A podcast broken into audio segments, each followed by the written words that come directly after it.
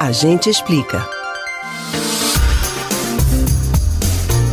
Síndrome de burnout ou simplesmente esgotamento. Problema de saúde cada vez mais presente na vida dos brasileiros no ambiente de trabalho e que pode levar à depressão. O Ministério da Saúde, inclusive, aponta que os problemas relacionados ao sofrimento mental já são a terceira causa de incapacidade no trabalho, considerando a concessão de auxílio-doença e aposentadoria por invalidez de 2012 a 2016. Se você sente cansaço excessivo, físico e mental, insônia, alterações repentinas de humor, dores musculares e problemas gastrointestinais, fique atento. Estes estão entre os principais sintomas de quem tem burnout, de acordo com o Ministério da Saúde. Mas como frear o aumento dessas doenças de trabalho? O que é a síndrome? O desembargador do Tribunal Regional do Trabalho da Sexta Região, Fábio Farias, explica. Síndrome de burnout uma das doenças que atinge a psique, o psicológico né, da,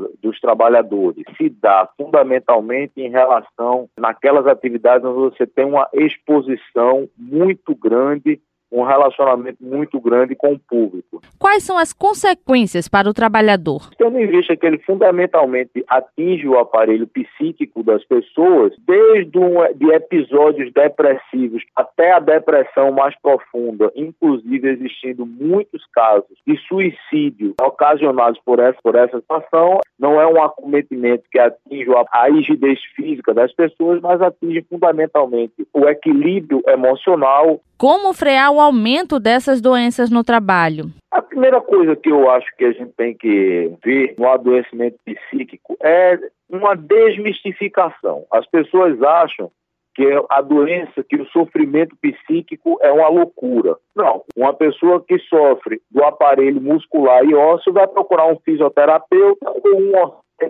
e uma pessoa que apresenta determinadas situações de comprometimento psicológico, a primeira coisa que tem que fazer é procurar um psicólogo e um psiquiatra para poder identificar a causa. Os seres humanos são pessoas extremamente complexas, nem sempre né, a causa ela é facilmente identificável pela pessoa que sofre. E quais os direitos do trabalhador? Identificando e vendo que existe uma relação de causa com o seu trabalho, então a pessoa tem instrumentos jurídicos onde ela pode acionar o empregador ou o tomador de serviço, por, exemplo, no caso dos servidores públicos, eles podem acionar o Estado, o município e até a União por estarem nessa condição e, por exemplo, pode pedir o afastamento né, dessa situação de trabalho e pode, inclusive, garantir indenizações, porque como eu disse, são doenças psíquicas relacionadas ao trabalho que pode levar, inclusive, à morte do trabalhador.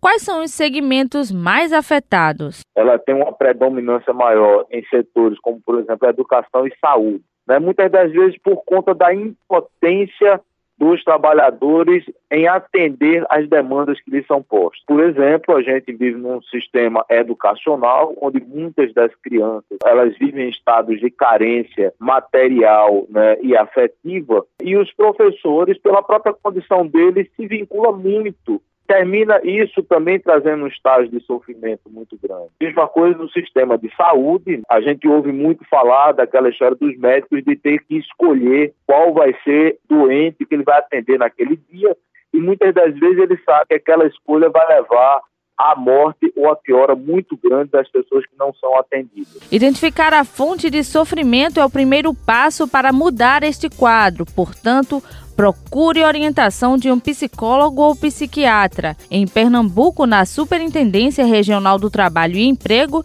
existe um setor que trata das condições de assédio moral e outros sofrimentos psíquicos. O telefone da superintendência é o 3427 7900. Repetindo, 3427 7900. Elis Martins para o Rádio Livre.